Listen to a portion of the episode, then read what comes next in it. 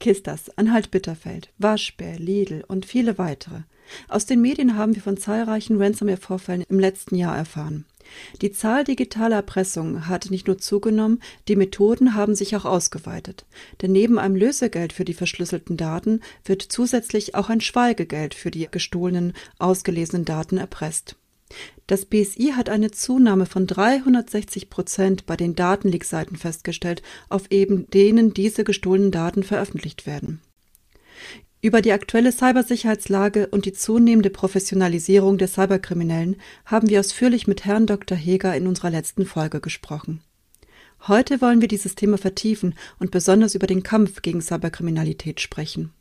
Und damit herzlich willkommen allen Zuhörerinnen und Zuhörern bei Cybersnacks, dem Cybersicherheitspodcast der Allianz für Cybersicherheit. Mein Name ist Simona Autolitano und an meiner Seite ist Agnieszka Pawlowska.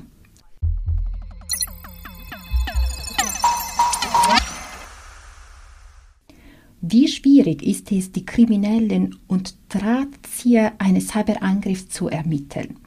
Was ist IT-Forensik und welche Rolle spielt sie in der Strafverfolgung? Und wie sieht die Kooperation zwischen privaten Aktoren und Ermittlungsbehörden aus? Wir freuen uns sehr, dass wir heute in unserem Podcast einen ausgewiesenen Experten zu Gast haben, der uns bei der Klärung all dieser Fragen helfen kann und vor allem auch einen Blick auf die Wirtschaft mitbringt. Alexander Geschonek ist Experte für Fraud, Financial Crime und Forensic Investigations, IT-Forensik und Cybercrime. Er ist seit 20 Jahren in diesem Bereich tätig. Er ist Partner bei KPMG Forensic und Mitglied der KPMG Global Forensic Steering Group. Er ist auch Autor von vielen Büchern, wie zum Beispiel Computerforensik, Computerstraftaten erkennen, ermitteln, aufklären und er engagiert sich auch in Netzwerken wie Bitkom und Isaka. Herzlich willkommen. Einen schönen guten Tag und danke, dass ich hier sein darf. Herr Geschonek, immer mehr Hightech- und Nicht-Hightech-Händler werden von Hackern erpresst, Handelsketten und Krankenhäuser, sie alle können Opfer von Ransomware-Angriffen werden. Der Trend ist klar und das BSI hat im Oktober bereits gewarnt, die Lage sei angespannt bis kritisch. Inwiefern ist es heute möglich herauszufinden, wer hinter einem Cyberangriff steckt? Und wo sind die Herausforderungen bei der Attribution, also der Zuschreibung der Täterschaft?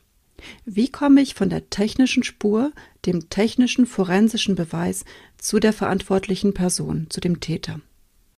Die meisten Täter wollen mit ihrer eigenen Wertschöpfungskette lange im Geschäft bleiben. Deswegen ist es für sie wichtig, dass sie nicht auffliegen und auch ihre eigenen Angriffsstrukturen resilient betreiben.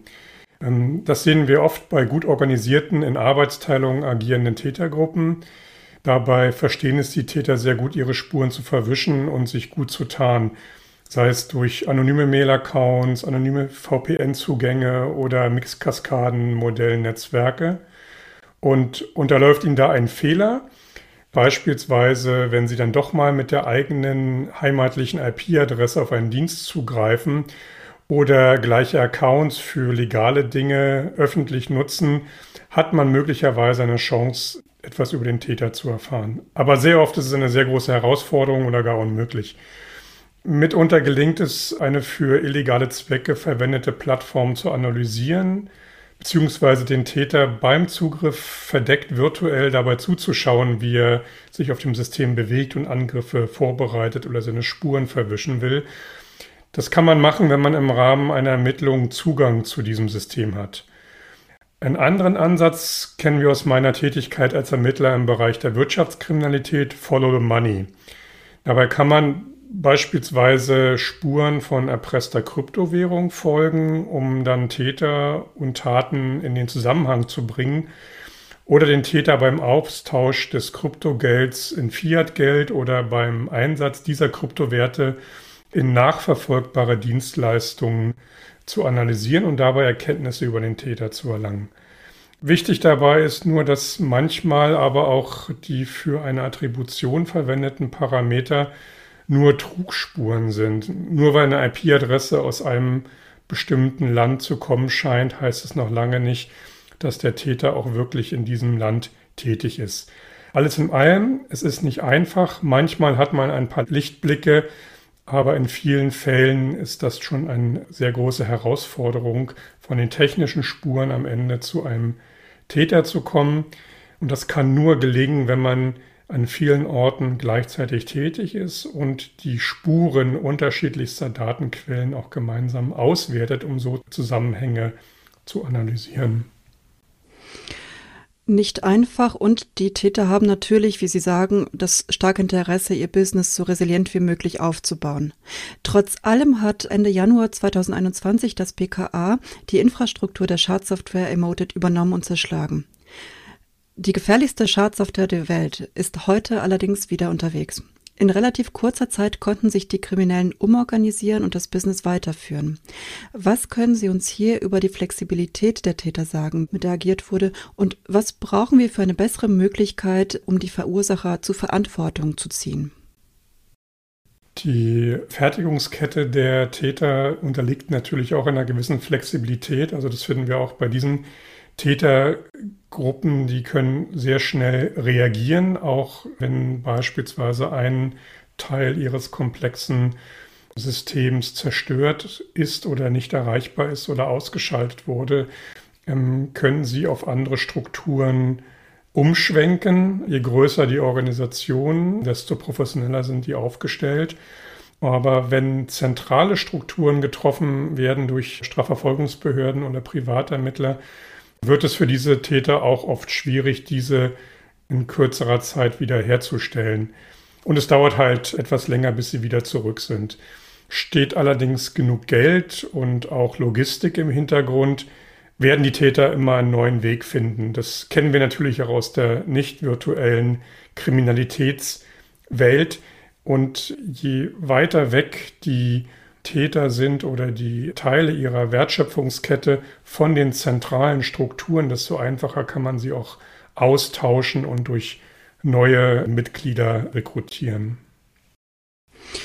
Hm, sie haben schon gesagt, das ist ja ein Netzwerk, was weit aufgespannt wird und deswegen ist es sehr schwierig, da alle Akteure dingfest zu machen. Gibt es außer der komplexen Struktur noch weitere Gründe, warum es so schwierig ist, die Akteure dingfest zu machen? Und daran anschließend, was halten Sie denn von Aussagen solcher Gruppen wie zum Beispiel Ah Evil im Sommer diesen Jahres? Sie haben genug verdient und jetzt gehen Sie in den Ruhestand. Sie machen quasi das Business dicht. Ehrlich, also ich habe noch keinen Täter erlebt, der so etwas glaubhaft von sich gesagt hat. Es mag vielleicht für die Einheiten gelten, die entfernter weg von den zentralen Strukturen sind, die leichter austauschbar sind und mit einem hohen Erdeckungsrisiko an der vordersten virtuellen Front im Rahmen ihrer Strukturen kämpfen. Die Drahtzieher im Hintergrund, die haben ein geringeres Entdeckungsrisiko und auch das Beutegeld ist irgendwann einmal aufgebraucht oder man braucht mehr finanzielle Mittel, um seine Spuren zu verwischen und um auch unentdeckt zu bleiben. Und ich habe bisher in meiner Vergangenheit gelernt, also was funktioniert, wird auch weiterhin gemacht. Die tauchen vielleicht nicht unter dem gleichen Namen auf oder mit dem gleichen identischen Angriffscode. Aber wenn die Täter einmal gesehen haben, wie einfach es ist, erfolgreich zu sein in ihrem Sinne, werden sie das auch nicht sein lassen, weil auch jedes Beutegeld ist irgendwann mal aufgebraucht. Also das ist die Erfahrung, die wir sehen. Und selbst wenn es nicht 100% die gleichen Täter sind, findet sich immer irgendeiner, der noch mutiger ist oder noch gieriger ist und dann mit den alten Werkzeugen arbeitet, sie weiterentwickelt, auf bestehende Botstrukturen aufsetzt und darüber versucht auch ähm, illegal Geld zu verdienen. Ich glaube, wir haben weiterhin genug zu tun und wie sich eine Gruppe nun nennt, ist am Ende nur eine Frage der Archivierung der Vorfälle und der Dokumentation. Mhm. Also viele Köpfe hat die Hydra.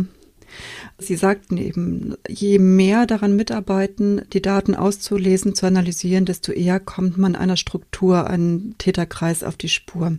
Und die Zerschlagung und die Aktion gegen Emoted Anfang des Jahres ist eben ein gutes Beispiel für die Kooperation auch auf internationaler Ebene im Bereich Cyberkriminalität. Es hatte laut Aussage der Teilnehmenden Pilotcharakter. Wo sind die Hürden für internationale Zusammenarbeit und was sollte aus Ihrer Sicht geschehen, um hier besser, schneller, internationaler agieren zu können? Also ich sehe hier einen Quantensprung in der internationalen Zusammenarbeit im Rahmen der behördlichen Verfolgung als noch vor ein paar Jahren. Es ist alles auf einem sehr guten Weg, auch wenn es mal wieder schnell gehen muss, was bei laufenden Cyberangriffen oft an der Tagesordnung ist.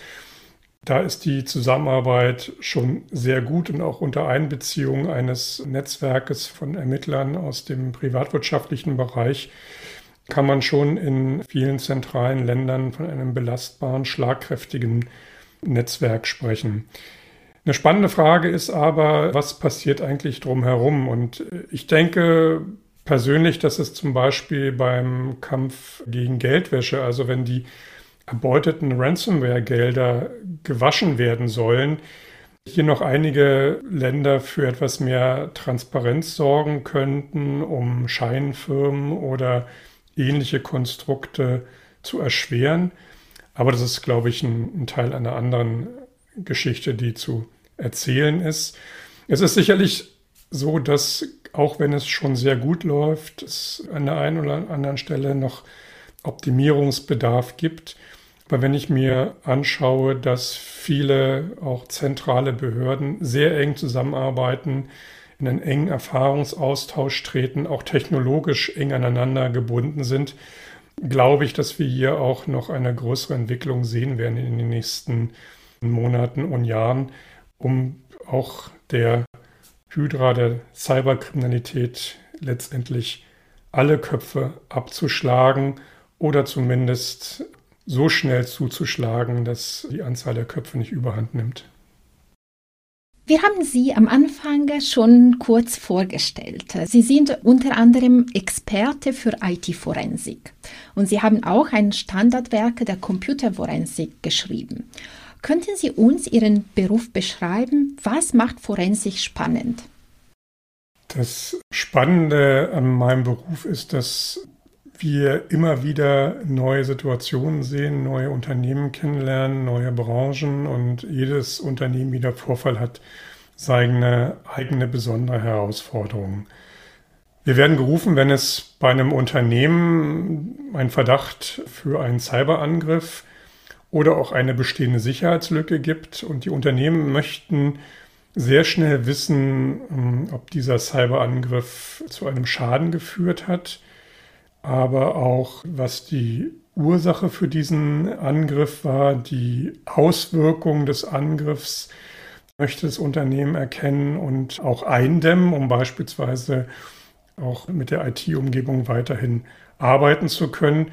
Und so eine Ermittlung macht aus unserer Sicht auch sehr viel Sinn, um die Lücke zu identifizieren, die der Täter ausgenutzt hat um diesen Schaden anzurichten. Und es kann sicherlich passieren, dass einem einmal so ein Vorfall treffen kann. Aber gutes Risikomanagement bedeutet eben auch, den Vorfall aufzuklären, um zu verhindern, dass der Täter ein zweites Mal wiederkommt oder dass man diese Lücke ein zweites Mal übersieht. Die Unternehmen wollen natürlich auch, dass Spuren für die Täterverfolgung gesichert werden, weil man vielleicht herausfinden will, von wo kam der Täter, kam der Täter aus den eigenen Reihen oder von einem Geschäftspartner? Ist man einem gezielten Angriff ausgesetzt oder ist man quasi nur Beifang, weil irgendjemand das Internet durchscannt hat und das eigene System dann dabei hochgekommen ist und man dann halt angegriffen wurde, automatisiert? Auch nicht schön, aber es hat eine andere Qualität, als wenn ein Täter Wochen, Monate oder Jahre lang in der eigenen Infrastruktur herumschleicht und so lange wartet, bis das lohnende Ziel ihm vor die virtuelle Flinte kommt. So, und das wollen halt die Unternehmen und meistens wollen sie es gleichzeitig. Also die Auswirkungen des aktuellen Angriffs eindämmen, die Ursache für den Angriff finden, die Lücke schließen und Spuren für die Täterverfolgung sichern. Und das ist eine große Herausforderung. Das erfordert in der Regel ein sehr gutes Projektmanagement und ein sehr gut ausgebildetes Team. Und das ist, glaube ich, der Reiz, den das Ganze ausmacht. Und wir sehen, in der Forensik sehr viele spannende Fälle, die den Ermittlergeist und auch den Forscherdrang anregen. Manchmal hat man mehr Zeit, den Dingen wirklich auf den Grund zu gehen. Das macht man im Laufe des Projektes vielleicht dann erst später. Erstmal geht es darum, wirklich die größten und schlimmsten Feuer eines virtuellen Brandes zu löschen, bevor man sich dann den kleineren Brandnestern widmet und dann auch in die Aufklärung geht. Was hat denn eigentlich zu dem Feuer geführt, damit man in Zukunft auch virtuelle Brandmelder, Fluchtpläne und Rettungshelfer und Etagenhelfer implementieren kann. Also wir wollen den Dingen natürlich auch auf den Grund gehen und auch dem betroffenen Unternehmen helfen, durch die Krise zu kommen, weil es befindet sich in dem Moment in einer Krise. Also es geht nicht nur um das Sammeln und Auswerten von Spuren, sondern auch darum, dabei zu unterstützen, in einem gerade ablaufenden Angriff die richtigen Maßnahmen in der richtigen Reihenfolge durchzuführen.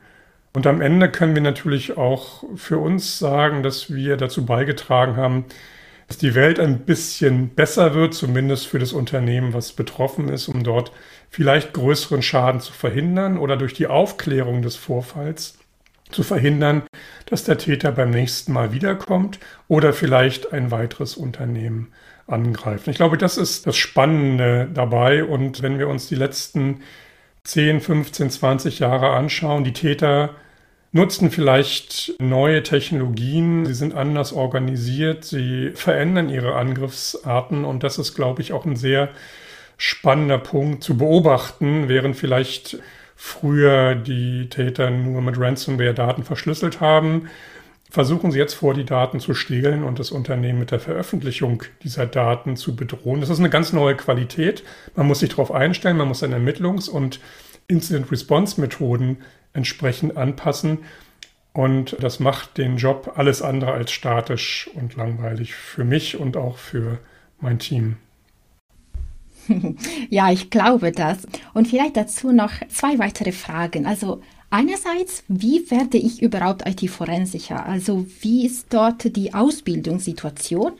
Und dann zweitens, Sie haben schon erwähnt, also Unternehmen im Fall von einem Cyberangriff kommen zu Ihnen, um einerseits den Vorfall zu analysieren, aber auch wirklich konkrete Hilfe und Unterstützung durch die Krise zu bekommen.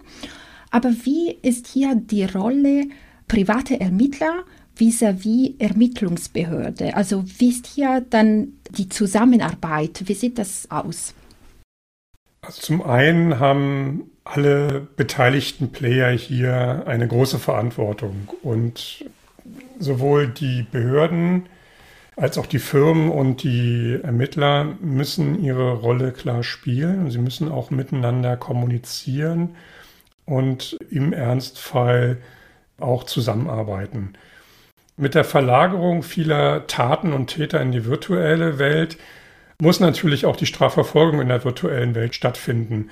Dazu bedarf es einer sehr guten Ausbildung, aber auch einer sehr guten eigenen Ausstattung. Und das bedeutet, nicht nur die Polizeibehörden oder Bundesbehörden müssen gut ausgestattet sein, sondern auch die Justiz, die für die juristische Ahndung zuständig ist und hier technisch kompetent und auch schnell agieren muss. Also wir sehen natürlich bei den Polizeibehörden Schwerpunktdezernate für Cybercrime und auch bei den Staatsanwaltschaften entsprechende Schwerpunktstaatsanwaltschaften. Es ist eine sehr gute Sache. Wir haben dort sehr gut ausgebildetes Personal, das schnell agieren kann, das Erfahrung hat und auch sehr routiniert in Kooperation mit ausländischen Behörden, auch in Kooperation mit Unternehmen oder mit privaten Ermittlern tätig ist. Also eine sehr gute Entwicklung, die unbedingt stark ausgeweitet werden muss.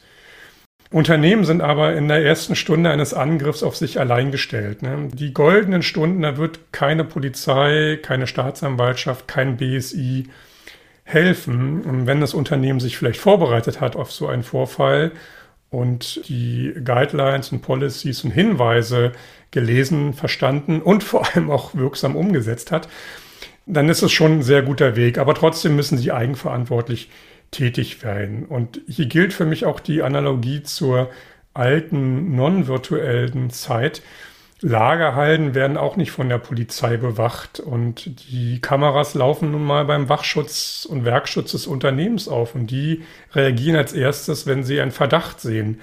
Und ich kann mich auch nicht erinnern, dass Behörden Türen und Schlösser einbauen in diesen Lagerhallen. Also hier sehe ich die Verantwortung ganz klar bei den betroffenen Unternehmen in der Prävention tätig zu sein. Sie müssen natürlich wissen, wo die Kronjuwelen sind, also die virtuellen Kronjuwelen, die verfügbar sein müssen, die schwer wieder zu beschaffen sind, die einem besonderen Schutzniveau ausgesetzt sind, also vertrauliche, sensible Unternehmensdaten, aber auch personenbezogene Daten, besonders schutzbedürftige personenbezogene Daten. Und die Unternehmen müssen auch wissen, welche Maßnahmen umzusetzen sind. Also alle Player müssen zusammenspielen und in ihrem Zuständigkeitsbereich tätig werden, ohne sich nur auf den anderen zu verlassen. Die wesentliche Grundsicherungsaufgabe liegt bei den Unternehmen und den Behörden in der Eigensicherung und diese müssen natürlich auch in der Krise reagieren können. Die Behörden müssen kompetent und gut ausgerüstet sein und die privaten Ermittler müssen rechtssicher tätig sein dürfen. Und ich denke auch persönlich, dass die Hersteller von fehlerhafter Soft- und Hardware stärker in die Verantwortung zu nehmen sind, wenn sie beispielsweise grob fahrlässig gehandelt haben oder sich gegen angemessene Update-Verfahren wehren, die dafür sorgen, dass vielleicht Systeme, die noch lange im Einsatz bleiben müssen, nicht aktualisiert werden. Ich glaube, in diesem Vielklang sehe ich die Verantwortung. Und zu Ihrer Eingangsfrage, was die Ausbildung betrifft. Wir haben in den letzten Jahren einen Trend gesehen, dass viele Universitäten, privat auch öffentlich, auch Hochschulen das Themengebiet der digitalen Forensik auch im Lehrplan hat. Wir sehen spezialisierte Lehrstühle an einigen Hochschulen. Daraus rekrutieren wir auch unsere Mitarbeiter, weil die dort ein sehr gutes Grundverständnis für forensische Themen erlangen. Aus meiner Sicht sollte das wesentlicher Bestandteil auch einer Informationssicherheitsausbildung in einem normalen Cybersecurity-Lehrgang sein, weil die Reaktion auf Sicherheitsvorfälle wesentlicher Bestandteil auch eines Informationssicherheitsmanagementsystems ist. Und ich glaube, dass mit den jungen Mitarbeitern, die wir gewinnen, die zur Technik ein ganz anderes Verhältnis haben als vielleicht Absolventen vor 20 Jahren, die nach dem Informatikstudium Algorithmen kannten, aber nicht wussten, wie sie sie absichern sollten. Da sehen wir jetzt schon eine Qualität. Ich will auch nicht verhehlen, dass wir hier noch viel mehr Bewerber haben würden, weil der Bedarf sowohl auf staatlicher Seite als auch auf privater Seite bei den Ermittlern, aber auch bei den Unternehmen sehr, sehr groß ist und hier, glaube ich, ein Zukunftsthema ist, was für die Kandidaten sicherlich sehr schön ist, weil sie sofort auch eine Stelle bekommen. Und ich glaube, dass wir hier alle gemeinsam auch wieder stärker in die Ausbildung investieren müssen, damit wir hier die Kollegen auch an Bord bekommen. Und es ist sicherlich wohlfeil, immer auf die Ausbildung zu schimpfen und zu sagen, es sind nicht genügend geeignete Kandidaten am Markt verfügbar. Ich glaube schon, dass viele da sind, wir müssen auch in die berufsbegleitende Ausbildung investieren.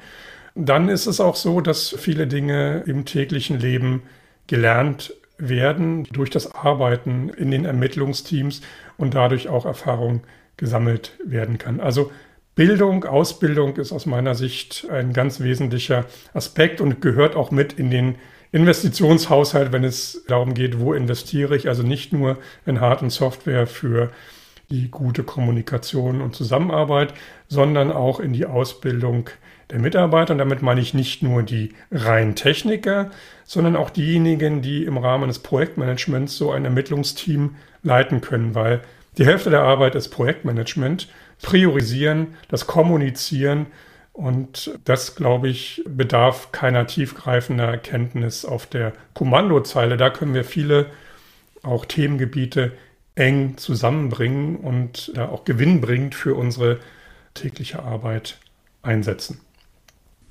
Ja, also Bildung und Ausbildung, ich stimme total zu. Das ist wirklich wichtig und für die Zukunft äh, sollten wir alle mehr dazu investieren.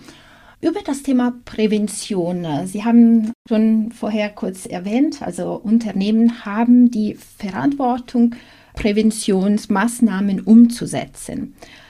Aber wenn die Bedrohungslage weiter zunimmt mit Kriminellen, die permanent unsere Systeme hacken wollen, wie sieht da die Zukunft der Prävention aus? Also wie viel Aufwand soll ich in Prävention stecken und wo? Also wo soll ich am besten investieren? Welcher Teil der Prävention ist aus Ihrer Sicht dann wichtiger vielleicht? Das ist so eine klassische Frage, die man auch von einem Vorstand oder von einer Führungskraft bekommt. Ich habe nur einen Euro. Wo investiere ich diesen einen Euro? Ja, sprichwörtlich. Ich kann dazu nur sagen, Cybersicherheit besteht aus dem Dreiklang Prävention, Detektion und Reaktion. Das muss alles in einem ausgewogenen Verhältnis stehen. Was hilft es mir, wenn ich eine tolle Policy habe, wenn am Ende keiner weiß, wie ein Angriff zu erkennen ist und dann auch nicht klar ist, wie zu reagieren ist. Und auch Sicherheitspatches sind weiterhin sehr wichtig, auch in einer produktiven Umgebung. Und wir sehen Angriffe, die beispielsweise derzeit ausgenutzt wurden. Da gibt es schon seit Anfang des Jahres Sicherheitswarnungen der Hersteller. Und das muss natürlich, diese Patches, diese Konfigurationsänderungen müssen durch die Unternehmen in eine produktive Umgebung eingespielt werden. Da sind viele Risiken damit verbunden, wenn Sie ein System, was irgendwie seit fünf Jahren stabil läuft, einfach neu booten müssen. Es ist schon riskant, aber da stellt sich mir die Frage, sowas kann man doch vielleicht vorher beim Aufsetzen oder auch beim Betrieb des Systems beachten. Also Prävention, Detektion und Reaktion. Wir sehen auch, dass die Angriffe sich ändern. Ich hatte es vorhin erwähnt, wir Unternehmen und Behörden müssen sich auf Double Extortion Ransomware Angriffe vorbereiten. Also Daten werden nicht nur verschlüsselt und gegen eine Lösegeldzahlung wieder entschlüsselt, sondern sie werden jetzt vorher kopiert und dann wird mit deren Veröffentlichung gedroht. Da kann der Täter nochmal einen extra Taler mitmachen und auch der Lösegeldzahlung mehr Nachdruck verleihen. Dadurch sehen wir auch viele Dritt- und Viertangriffe, weil beispielsweise vertrauliche Daten enthalten sind in diesen gestohlenen und veröffentlichten Informationen. Und das nutzen die Täter, um Dritt- und Viertangriffe durchzuführen. Und das muss ein Unternehmen wissen. Und da reicht es halt nicht, sich nur rein auf die Prävention zu verlagern. Prävention ist wichtig. Ich glaube, damit hat man schon die halbe Miete. Aber man muss auch Angriffe erkennen, damit man sich nicht zu sicher fühlt. Wir sehen gerade in diesem Wochenende eine bekannt gewordene Schwachstelle oder eine Schwachstelle, die jetzt sehr stark ausgenutzt wird in einigen Versionen. In Java-Software oft genutzten Bibliothek, Log4j, häufig in Open-Source-Web-Präsentationen integriert. Und ähm, diese Komponente läuft auf vielen Servern großer Anbieter. Und da diese Schwachstelle bereits aktiv ausgenutzt wird, wir sehen jetzt seit den letzten Stunden auch Bot-Angriffe, Kryptominer, die das ausnutzen, auch gerade bei großen Plattformen, große Technologieanbieter, die diese freie Library, die jetzt nicht so stringent gepflegt und weiterentwickelt wurde, eingebaut haben in ihrer komplexen Umgebung. Und diese Schwachstelle wird, wie gesagt, ausgenutzt. Und nun ist es wichtig, das eigene Risk-Exposure zu kennen und dann zu handeln. Also ist diese Library bei mir aktiv? Kann ich sie umkonfigurieren? Kann ich meine Schutzmechanismen, also auch meine Defense-in-Depth-Mechanismen die halt vielleicht hoffentlich nicht nur an der Firewall aktiv sind, sondern vielleicht auch in meinen hinteren Verteidigungslinien, kann ich die entsprechend konfigurieren, erkenne ich die Angriffe über ein Logfile-Monitoring und da macht es sich schon bezahlt, wenn man vielleicht in seinem SIEM, also in seinem Security Event Monitoring System, doch noch ein bisschen Speicherplatz für Webserver-Logfiles gelassen hat und nicht alles für seine Firewall-Logfiles freigeräumt hat. Also das ist eine Sache, die wichtig ist. Und da geht es also um Prävention, Detektion. Und wenn es um Reaktion geht, müssen wir, wenn wir gerade vom Handeln reden, auch an Business Continuity Management denken. Also im Rahmen des Business Continuity Managements, also des Fortführungs der eigenen Geschäftstätigkeit, muss sich ein Unternehmen, aber auch eine Behörde Gedanken machen, wie die Geschäftsaufgaben und die Geschäftsprozesse mit nicht vorhandener oder mit eingeschränkter IT weiterhin umgesetzt werden können, in dem Maße, in dem es Kunden oder Bürger oder andere Kommunikations- und Vertragspartner von einem erwarten. Und Business Continuity Management ist Bestandteil der Notfallplanung, weil hier geht es um Wiederherstellung. Also wie kann ich meine virtuell zerstörte IT-Umgebung wieder auf das Maß herstellen, das es hatte, bevor der Angriff stattgefunden hat? Wie kann ich einen Wiederanlauf gestalten? Also was tue ich, damit ich zumindest die Hälfte meiner Dienste wieder oben habe oder meine besonders kritischen Geschäftsprozesse umsetzen kann? Und was sind eigentlich meine kritischen Geschäftsprozesse? Wie definiere ich meinen eingeschränkten IT-Betrieb? Was benötige ich denn eigentlich, um einigermaßen meinen Aufgaben nachzukommen? Und das ist Bestandteil des Business Continuity Management, also sich Gedanken zu machen, was passiert denn eigentlich, während die IT-Forensiker und die Incident Responder den Täter jagen, die Systeme wieder patchen, hochfahren. Was mache ich in der Zeit? Däumchen drehen? Auf Papier und Bleistift zurückgehen? Das sind beides Optionen, die schön klingen, aber sicherlich nicht realistisch sind. Oder was ist, wenn meine Notfallpläne auf dem Fileserver gespeichert sind, der gerade mit Ransomware verschlüsselt ist? Also, ich muss es testen, auch im Rahmen meiner Notfallplanung. Und wir sagen ganz gerne, auch aus unserer prüferischen Sicht, wenn wir uns diese Systeme anschauen, bei Notfallvorsorgemaßnahmen, not documented, not done. Und wenn wir dieses Mantra ergänzen in der Notfallplanung, können wir sagen, not tested, not done. Eine wunderschöne Satz, um uh, unsere Interview so zu beenden. Herzlichen Dank für das interessante Gespräch. Ja, danke auch von meiner Seite. Ja, danke schön, Herr Geschonek. Wir haben am Ende unserer Folge immer einen Ausblick auf interessante Themen, die in nächster Zeit für Cybersicherheit relevant sind, also unseren Cybersnacks-Radar. Ich wollte Sie fragen, haben Sie etwas auf dem Schirm? Bis auf Log4j, das haben Sie ja wirklich jetzt gerade auch brandaktuell aufgegriffen, was Sie auf dem Radar haben. Also was ich auf meinem Radar habe, sind sogenannte Third-Party-Cyber-Risks, also Angriffe, die über Geschäftspartner, Lieferanten, vielleicht sogar auch Kunden, die Unternehmen treffen können.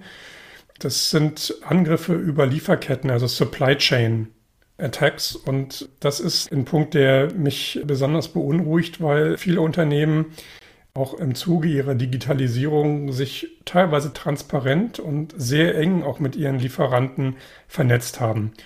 Und Angreifer gehen ungern über die Vordertür, weil sie wissen, die ist dick verrammelt und da stehen die IT-Security-Leute und gucken genau, wer da durchgeht. Deswegen suchen sie sich das schwächste Glied in der Kette. Und das schwächste Glied kann ein Softwarehersteller sein. Das kann ein Lieferant sein, das kann ein Dienstleister sein, der privilegierten Zugriff auf Daten hat. Oder es kann ein Dienstleister sein, der die Daten exportiert, weil er irgendwelche Outsourcing-Tätigkeiten vornimmt. Also Supply Chain Cyberangriffe, also Third-Party Cyber-Attacks sind die Sachen, die mich, die mich schon beschäftigen. Ein weiterer Punkt, ich bin schon sehr gespannt, welche Auswirkungen die im Koalitionsvertrag der Ampelkoalition skizzierten Maßnahmen für die IT-Sicherheit haben werden und wie wir den starken, vertrauensvollen Brand des BSI weiter stärken können, weil der Schutz der kritischen Infrastrukturen, der Eigenschutz der Regierung ist wichtig, genauso wichtig wie die Unterstützung der Strafverfolgungsbehörden mit technischem Wissen. Aber aus meiner Sicht genauso wichtig, und dafür steht das BSI mit seinem starken Brand, ist der Wissensträger, der Berater, die Behörde, wo man hingeht, wenn man das wissen möchte über Sicherheitsvorfälle, wo man auch Hilfe bekommt, die auch koordiniert, die für die bessere Sensibilisierung der Wirtschaft und der Bürger da ist und auch dabei unterstützt, im Fall der Fälle richtig zu handeln. Das ist eine sehr interessante Entwicklung. Ich glaube, da sind auch sehr viele gute Hinweise im Koalitionsvertrag formuliert. Ich freue mich auf die Umsetzung, dass sowohl der Staat, die Behörden, aber auch die Wirtschaft und die Bürger optimal geschützt sind, Sicherheitsvorfälle verhindern können, erkennen können, aufdecken und aufklären können, damit am Ende der Schaden nicht groß ist. Vielen Dank. Simona, was hast du auf dem Radar? Also im Jahr 2012 wurde die Allianz für Cybersicherheit gegründet und nächstes Jahr in 2022 wird die Allianz zehn Jahre alt. Also eine Reihe von Aktivitäten sind schon geplant für nächstes Jahr, um diese wichtigen Meilensteine zur ACS zu feiern. Also Cybersicherheitstage, Webtalks äh, und so weiter und so fort. Also begleiten Sie uns durch unser Jubiläumsjahr Und gerne können Sie schon den 29. September auf den Kalender markieren. Vielen Dank, Simona. Wir nehmen unsere Folge heute am 13.12.2021 auf. Deswegen aktuell, und darüber hatten wir schon gesprochen, habe ich auf dem Radar auch diese Sicherheitslücke, die Schwachstelle Log4j. Sollten Sie noch keine Informationen dazu erhalten haben, empfehle ich dringend, sich die Webseite des BSI dazu anzuschauen, die dementsprechende Cybersicherheitsempfehlung.